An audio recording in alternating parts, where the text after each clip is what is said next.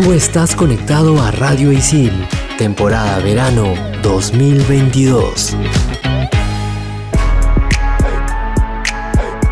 ¿Sabías que, según un estudio de la Universidad Estatal de Pensilvania, el 91% de las preocupaciones creadas por la mente nunca llegan a ocurrir? Hoy, en Explícame esto, ansiedad. Bien, para terminar la clase, ¿alguna pregunta, chicas y chicos? Sí, yo. ¿Es mejor el vacío de la vida o la vida eterna después de la muerte? Ajá. Yo tengo otra. ¿Vivimos en un sistema económico y social de esclavitud moderna? Ok. Si existen las realidades paralelas, ¿cómo sabemos si estamos en la realidad o la paralela? Ya. Mm. Y cuando quieres dejar de pensar en algo, ¿estás pensando en dejar de pensar en algo? ¿Qué? ¿Qué? Bueno, estoy seguro que para todo esto hay una explicación. ¿O no? Aquí empieza. Explícame esto por Radio Isil.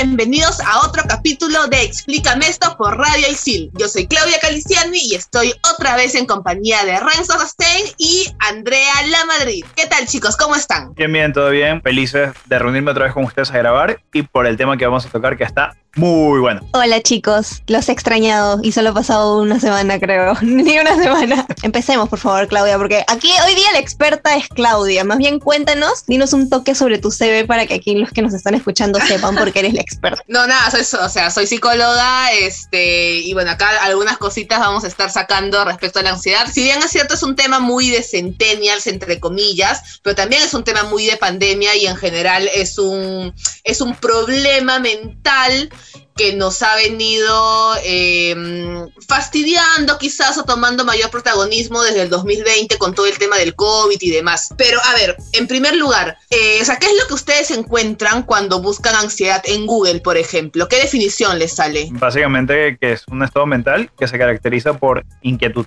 una gran inquietud. Sí, también yo he leído que es una especie de angustia que acompaña algunas enfermedades. O sea, eso ya como que se va un toque más de lo que estamos hablando, pero eso es lo que dicen algunos links de Google cuando tú te pones a buscar la palabra. Claro, esa es la definición más, este, más común, por llamarlo de alguna forma. Si nos vamos realmente a la parte médica, por ejemplo, la APA, la misma que nos da los lineamientos para hacer nuestro proyecto de investigación, eh, la APA, que es la Asociación Estadounidense de Psicología, que es la Biblia de psicología básicamente, lo que nos dice es que es una emoción que se caracteriza por sentimientos de tensión, por preocupaciones, por ciertos cambios físicos, como por ejemplo una hipertensión, mareos, qué sé yo, y que eh, es muy común en las personas que sufren de ansiedad tener pensamientos intrusivos muy recurrentes y que pueden generar determinadas preocupaciones y que a la vez se manifiestan de forma física, como por ejemplo eh, sudor, temblores, mareos, hipertensión, dificultades para respirar, eh, como también por ejemplo el tema de la gastritis, que es algo por la que muchas personas hemos pasado mientras estábamos estudiando, estudiando, trabajando a la vez también. Mira, yo pensé que solamente tenía relación con el hecho de no comer a tus horas bueno, para mí, ¿no? Que no había ningún tipo de relación con el emotivo, con la ansiedad. O sea, y es totalmente válido, pero también hay ciertos diagnósticos de gastritis emotiva, así como tienes hipertensión emotiva, diabetes emotiva y qué sé yo, eh, la gastritis también puede ser emotiva y por lo general está desencadenada por episodios de ansiedad y o de estrés. Como buena centennial, yo sufro de, de gastritis emotiva, pero normalmente mmm, me dan episodios así fuertes cuando estoy estresada. Y, y hablando de eso, como que de igual manera el estrés obviamente tiene pues algunas consecuencias bien feas, pero tiene también algunas cosas positivas, ¿no? No sé si lo podría comparar con la ansiedad, porque justo conversando la ansiedad no es miedo y muchas veces se, confunden estos términos, ¿verdad Claudia? Correcto. Acá, eh, en primer lugar, eh, tenemos que tener en claro que el estrés puede ser un desencadenante de ansiedad. ¿ok? Estrés no es lo mismo que ansiedad. Es correcto, un estrés, un cierto nivel de estrés es positivo, porque te motiva, te hace hacer las cosas y demás. Mucho estrés es negativo porque te genera ansiedad y otras cosas que no las vamos a tocar en este programa porque no es un programa sobre estrés. Sin embargo, eh, la ansiedad y el miedo son dos cosas bastante diferentes, aunque se usan como sinónimos. Eh, ciertas definiciones antiguas, incluso de la APA, definían la ansiedad como un miedo sin objeto, a diferencia del miedo, que tú tienes miedo a algo muy específico, por ejemplo, yo le tengo miedo a las cucarachas, yo le tengo miedo a la oscuridad, yo le tengo miedo a que me roben de noche, sea que ponerle nombre. Con la ansiedad surge un miedo a no sé qué, es un miedo generalizado eh, y que en verdad también los estímulos que te generan miedo son estímulos táctiles de alguna forma, son estímulos físicos, son estímulos totalmente reconocibles, a diferencia de la ansiedad, que ¿qué es lo que te genera ansiedad? El miedo a que sucedan ciertas cosas y que por lo general tú no sales afectado físicamente, es más que nada un tema cognitivo. Incluso cuando hablamos de miedo, el miedo es una emoción universal junto con otras cuatro emociones más, eh, que incluso tiene microexpresiones faciales muy características y que son generales a nivel de todo el mundo. En todas las culturas hay expresiones muy identificables de cuando uno siente miedo y es algo que no pasa con la ansiedad. Incluso una diferencia más que es muy importante entre el miedo y la ansiedad es cómo se siente. El miedo eh, conlleva una respuesta física en la amígdala, que es eh, la, la que procesa las emociones, que te prepara justamente para huir del miedo para enfrentarlo o simplemente te paraliza. La ansiedad no, la ansiedad no te prepara para eso. La ansiedad lo que hace es generarte ciertos pensamientos, ciertas creencias, darle la vuelta mental a todas esas cosas que tienes y que tienes miedo de que sucedan. Ahora, Claudia, como tú comentaste hace un rato, esta ansiedad de una u otra manera con todo el tema de la pandemia y el COVID-19, pues como que ha estado mucho más presente en nuestras vidas. Mm, aquí no tiene nada que ver ya la generación en realidad, ¿no? Porque estoy segura que todas las personas, sin Correcto. considerar su edad, han tenido pues algún, algún tipo de, de episodio con, con la ansiedad. Eh, pero ¿en qué momento o qué es lo que ocurre para que la ansiedad se vuelva un trastorno? La ansiedad se convierte en un trastorno cuando esta reacción se activa en situaciones habitualmente no amenazantes o peligrosas de una manera persistente, hasta el punto que interfieren de manera importante en la vida diaria. Incluso creo que hasta mirar el reloj se vuelve una pesadilla. Incluso, por ejemplo, situaciones tan comunes como salir de tu casa se pueden volver eh, por un tema de la ansiedad algo imposible. Hay personas que sufren de ansiedad que simplemente no salen de su casa. Sería bueno también saber por qué surge, ¿no? Tengo entendido que hay dos tipos de factores, de riesgo predisponentes, que son los que te hacen más propensos a padecerlo, y los factores de riesgo desencadenantes, que básicamente lo provocan. Tienes que tener en cuenta que eh, los factores que te predisponen a ello no necesariamente implican que lo vas a tener. Temas como cuestiones familiares, quizás como algún consumo de sustancias eh, no indicadas durante el embarazo o un estilo de crianza bastante mm, bastante disfuncional, como por ejemplo ser muy autoritario, muy sobreprotector, eh, son patrones que te pueden predisponer a tener un trastorno de ansiedad, pero eso no quiere decir que lo vayas a tener sí o sí, porque también influye el contexto, el entorno en el que estás. Ajá, y aquí viene lo, el tema de los factores de riesgo desencadenantes, que pues por ejemplo, como había mencionado Claudia, está el estrés, que tiene que ver con problemas en el trabajo o estudios, en las relaciones interpersonales o sociales, en el estilo de vida, en el contexto, en absolutamente todo. El estrés te puede dar por cualquier cosa realmente. Y está también la personalidad, el padecimiento de alguna enfermedad y muchos factores externos que pueden llegar a provocar que tengas ansiedad. Pero mucha gente se estar preguntando cuáles son los síntomas de la ansiedad. Hay que dividirlos en tres bloques, ¿no? Primero, las sensaciones físicas, que normalmente el- el propio organismo se activa en situaciones de alarma, como por ejemplo dificultad para respirar o respirar muy rápido, sensación de mareo, a mucha gente se le seca la boca, se le acelera el ritmo cardíaco, hay tensión muscular, mucha sudoración. Bueno, a veces a mí me ha pasado que siento un nudo en la garganta como si no pudiese respirar o dificultad para tragar y alguna inquietud motriz. Claro, todo eso es lo que se le llama somatización, que es básicamente expresar tu malestar eh, psicológico de manera física. Y por otro lado obviamente los pensamientos que, bueno, cuando se tiene mucha ansiedad, eh, estos pensamientos pueden llegar a ser como tóxicos, ¿no? Porque tienes pensamientos muy intensos, exagerados, se vuelven negativos, catastróficos, y esto puede hacer que tengas como cierto temor al rechazo o que algo te puede pasar eh, de, mala, de mala forma, que puedes fracasar, todo lo llevas a un nivel extremo a pensar que es, es absolutamente negativo, cuando obviamente no necesariamente es así. Claro, y por ese mismo pensamiento de que todo va a salir mal y por las mismas sensaciones físicas que empiezas a, a experimentar, es que eh, tu patrón comportamental cambia, dejas de hacer ciertas cosas y solamente te quedas con conductas seguras, como por ejemplo volvíamos a este, a este caso eh, de no salir de tu casa.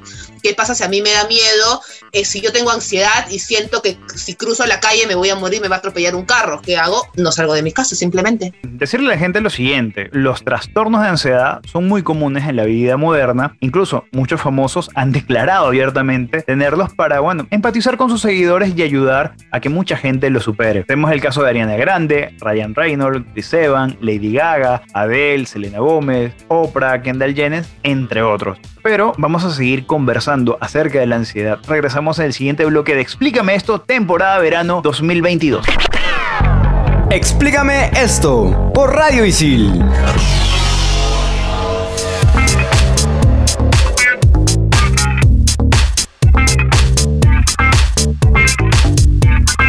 Seguimos en Explícame esto por Radio Isil, temporada de verano 2022. La frase filosófica llega gracias a Carl Gustav Jung. Hasta la vida más feliz no se puede medir sin unos momentos de oscuridad. Y la palabra feliz perdería todo sentido si no estuviese equilibrada por la tristeza. Qué sabio este hombre. ¿Quién te conoce, Sigmund Freud? Mi papi Jung, que lo destronó a Freud. Yo creo que ahora tenemos que hacer una gran diferenciación entre lo que es la diferencia de un ataque de pánico y un ataque de ansiedad, porque mucha gente suele confundir estos términos y no está del todo claro. Y creo que, bueno, Claudia, tú lo has dicho, tú eres la experta, doctora Galiciani, por favor, si nos puede ayudar el día de hoy. Háganme caso, mis consejos no fallan, mis intentos de relaciones sí. A ver, ¿qué pasa? En primer lugar, eh, la ansiedad es un síntoma del ataque de pánico. Y si bien se habla de ataques de ansiedad y de ataques de pánico, ambos son muy diferentes. Si bien es cierto que ambos tipos de ataques pueden involucrar miedos, hipertensión, mareos, dolor en el pecho, sientes que se te cierra el pecho, que no puedes respirar, tienes pensamientos que realmente no son racionales, no son algo que vaya a ocurrir. La diferencia es que un ataque de pánico es mucho más grave, puede incluso requerir atención médica y la persona realmente cree que va a morir. Y si bien es cierto también que tienen síntomas similares, los ataques de ansiedad inician como una respuesta gradual a una preocupación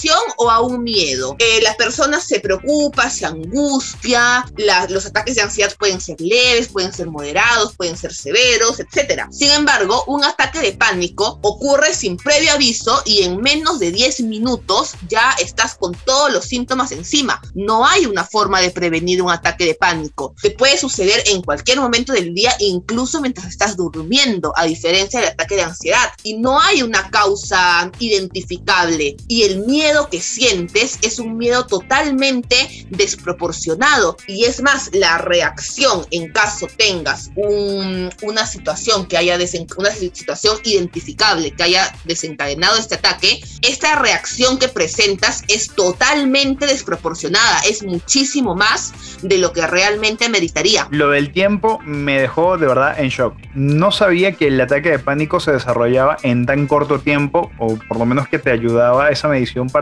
identificarlo. Y hay algo también para tener en cuenta, y es que los ataques de ansiedad pueden desencadenar en un futuro en un ataque de pánico. Eso sí, de verdad, no tenía ni idea. Pero, a ver, sabemos que hay trastorno de ansiedad, pero es uno solo, cuántos tipos hay. Creo que sería conveniente hablar de los diversos tipos de trastorno de ansiedad que hay. Ok, si nos basamos en literatura médica, hay algunos tipos de trastornos de ansiedad que son los más comunes. El más común de todos es el trastorno de ansiedad generalizada, que es básicamente eh, las personas que sienten ansiedad todo el día, todos los días, por al menos seis meses consecutivos. Eh, son personas que se sienten inquietas, nerviosas, que se agotan porque toda su energía está en pensar que las cosas van a salir mal. Eh, son personas que tienen problemas en concentrarse, están distraídas, están irritables, eh, somatizan todo a través de, tensiones musculares, de insomnio, de gastritis, de dolores de cabeza. Ese es el típico trastorno de ansiedad, pero también hay otros más. por ejemplo, uno de ellos son los TOC. No sé si han escuchado de este tipo de trastornos. Es el trastorno que causa obsesiones o compulsiones frecuentes y perturbadoras. Provoca un impulso abrumador de repetir ciertas conductas. Las obsesiones, eh, como incluyen miedo a la suciedad o a los gérmenes o simplemente el desorden. Tienes que tener todo cronometrado. Esa persona que se lava las manos 20 veces. Esa persona que que no cru- puede salir de su casa si no ha chequeado cinco veces que, que tiene las llaves. O que al cruzar la calle, en, en el rayado, en el crucero peatonal, solamente pisa las no puede pisar blancas. la línea. Acá pasa algo con los TOC que para minimizar esa ansiedad tienen que repetir ciertos rituales, como por ejemplo lavarse las manos, no pisar la- las líneas de la pista, revisar que tengan su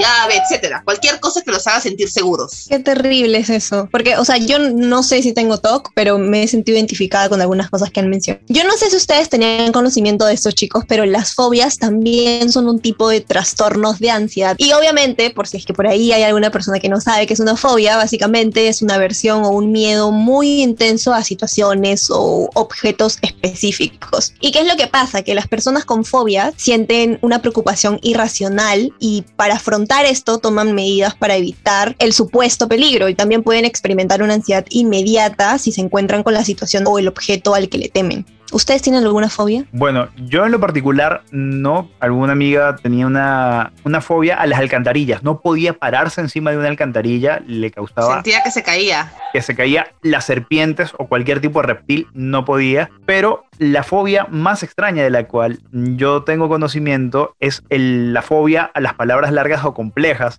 Que en su versión corta se le llama sesquipedalofobia. Y en su versión larga es hipopoto monstrosesquipedalofobia. O sea, ellos le tienen miedo a la, a la misma palabra que, que conceptualiza su miedo. Exactamente. Ironías de la vida.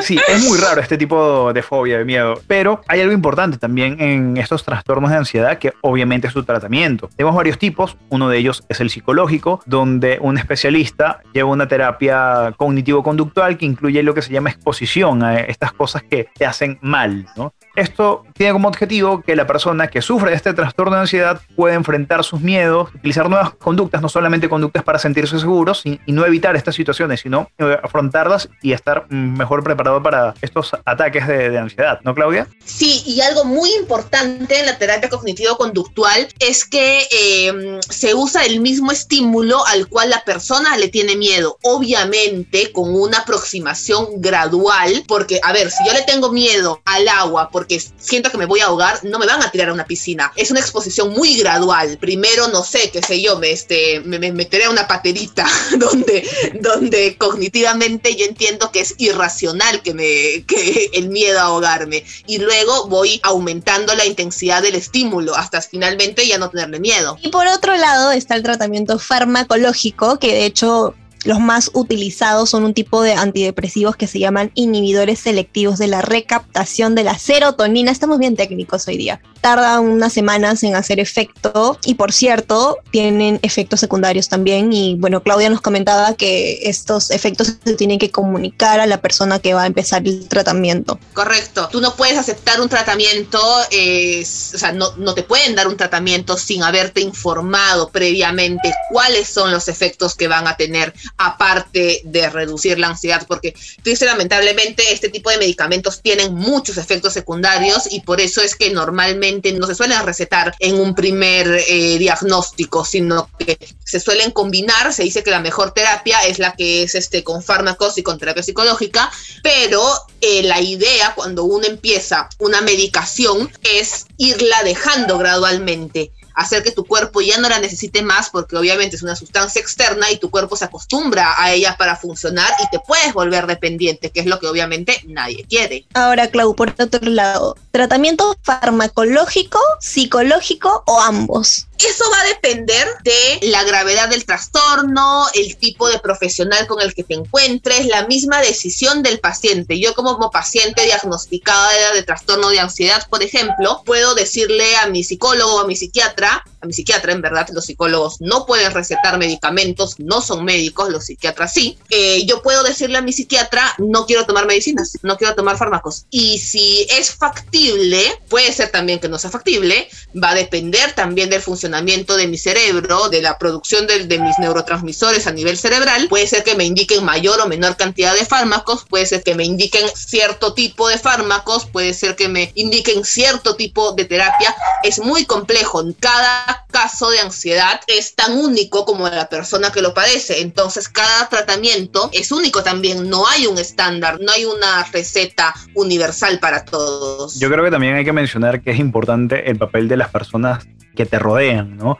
Ya sean familiares, amigos, eh, parejas, personas que vivan contigo, para, digamos, afrontar esto, este tipo de situación y obviamente ayudar a mejorar. Porque si bien es cierto, la familia es importante para una persona, hay muchos ambientes en los cuales la familia, digamos, no contribuye. También hay otros tratamientos, ¿no? Mucha gente le sirve el yoga, la acupuntura, el tai chi, he visto que mucha gente lo practica, sobre todo el tai chi para lo que es eh, la respiración. Ahora, ojo, que la ansiedad es el trastorno psiquiátrico más importante en el mundo con el que viven más de 260 millones de personas, según la Organización Mundial de la Salud, y la pandemia, esta pandemia de la COVID-19, provocó un aumento al 26% en cuanto a los casos de personas con ansiedad. Por eso es importante que le demos un papel más protagónico a la salud mental. Ya regresamos con el top 5 acá en Explícame esto por Radio Isil temporada verano 2022. Explícame esto por Radio Isil.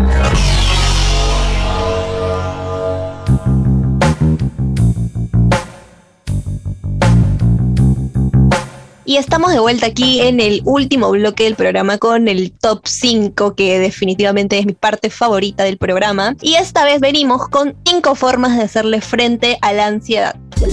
Top 5. Top 5. Top 5.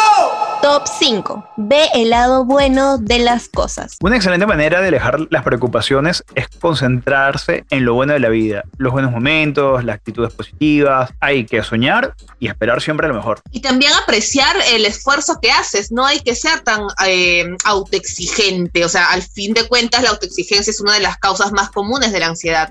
Ahora todo tiene sentido. Top 4. Conecta con la naturaleza. Están los parques, está la playa, que la tenemos acá en Lima al ladito, el campo, también uno puede irse a la montaña. Somos parte de la naturaleza, no somos netamente seres, seres que viven en la urbe. Incluso si están muy ocupados o les da un poco de temor por, bueno, todo esto de los contagios, busquen en YouTube sonido de lluvia, sonido de mar y les va a venir muy bien. El solo hecho de salir a la calle, de respirar aire fresco, de caminar por un parque, o sea, igual ayuda, igual es contacto con la naturaleza. Top 3. Busca estar en comunicación con los demás. Todos tenemos un mejor amigo, todos tenemos alguien de confianza, todos tenemos personas con las cuales nos sentimos a gusto y protegidos. No hay que perder ese contacto, hay que decirles, oye, necesito ayuda. Tus amigos siempre te van a apoyar en las buenas y en las malas, y en estos casos van a ser un gran soporte. Top 2. Mantén un cuerpo saludable. Mente sana, cuerpo sano, decían por ahí los romanos, pero yo lo que recomiendo es dormir seis horas seguidas, coman bastante frutas y verduras, importante. Y si les cuesta mucho salir a correr o montar bicicleta, por lo menos yo lo que hago para mantenerme en forma es pasear a mi perrito dos horas en el día, una en la mañana y una en la tarde. Él feliz y yo en forma. Mejor combinación imposible. ¡Ay, qué fitness! No, en serio, bajé dos kilos, ¿ah? He bajado dos kilos. Top 1. Respira y relájate. Hay muchas maneras de relajarse, pero si queremos hacer un poquito de deporte, podemos hacer yoga, que recientemente le están dando un ámbito muy deportivo, pero esto es una conexión espiritual con uno mismo. Tai Chi, como lo habíamos mencionado anteriormente, que ayuda muchísimo con la respiración. Y hay otras formas de hallar equilibrio en nuestro sistema, pero todas siempre muy naturales, espirituales y que obviamente nos ayudan aliviar las tensiones que provoca todo el caos de la modernidad. La misma técnica del mindfulness, incluso que sin ser un deporte, sin tomarlo como una actividad física, es simplemente sentarte y, respirar, aprender a respirar, concentrarte en tu respiración y en, y en relajarte. Estos cinco consejos creo que pueden ayudar a muchísima gente, sobre todo a nosotros mismos, ¿por qué no? Y recuerden que la ansiedad viene principalmente desencadenada por pensamientos negativos que no tienen nada que ver con la realidad. El 40% de nuestras preocupaciones no va a ocurrir nunca el 30% tiene que ver con cosas del pasado y por lo tanto no, ya no tiene sentido preocuparse por ello, no se va a cambiar. Eh, el 12% son preocupaciones innecesarias sobre nuestra salud y el 10% son preocupaciones tan pequeñas y tan sin sentido que no, no son absolutamente nada relevantes en nuestro día a día. Es por eso que solo el 8% de las cosas por las que nos preocupamos diariamente sí podrían suceder, sí se ameritan tengan esta preocupación, pero es solo el 8%. El resto no tiene, no tiene un fundamento, no tiene un sentido, no tiene una lógica. Así que respiren, relájense, no se preocupen por cosas innecesarias y sean felices. Eso ha sido todo en el programa del día de hoy. Muchas gracias chicos, muchas gracias por estar con ustedes, Renzo, Andrea. De verdad para mí un gustazo ser parte del programa y ya saben gente, muy importante, comuníquense, piden ayuda, no es nada malo, les va a caer muy bien. Ha sido un gran programa chicos, muy fructífero y de vez en cuando escúchenos porque nosotros también podemos ser terapéuticos. Nos vamos, chao chao. Besitos. ¡Ufas! Tú estás conectado a Radio Isil, temporada verano 2022.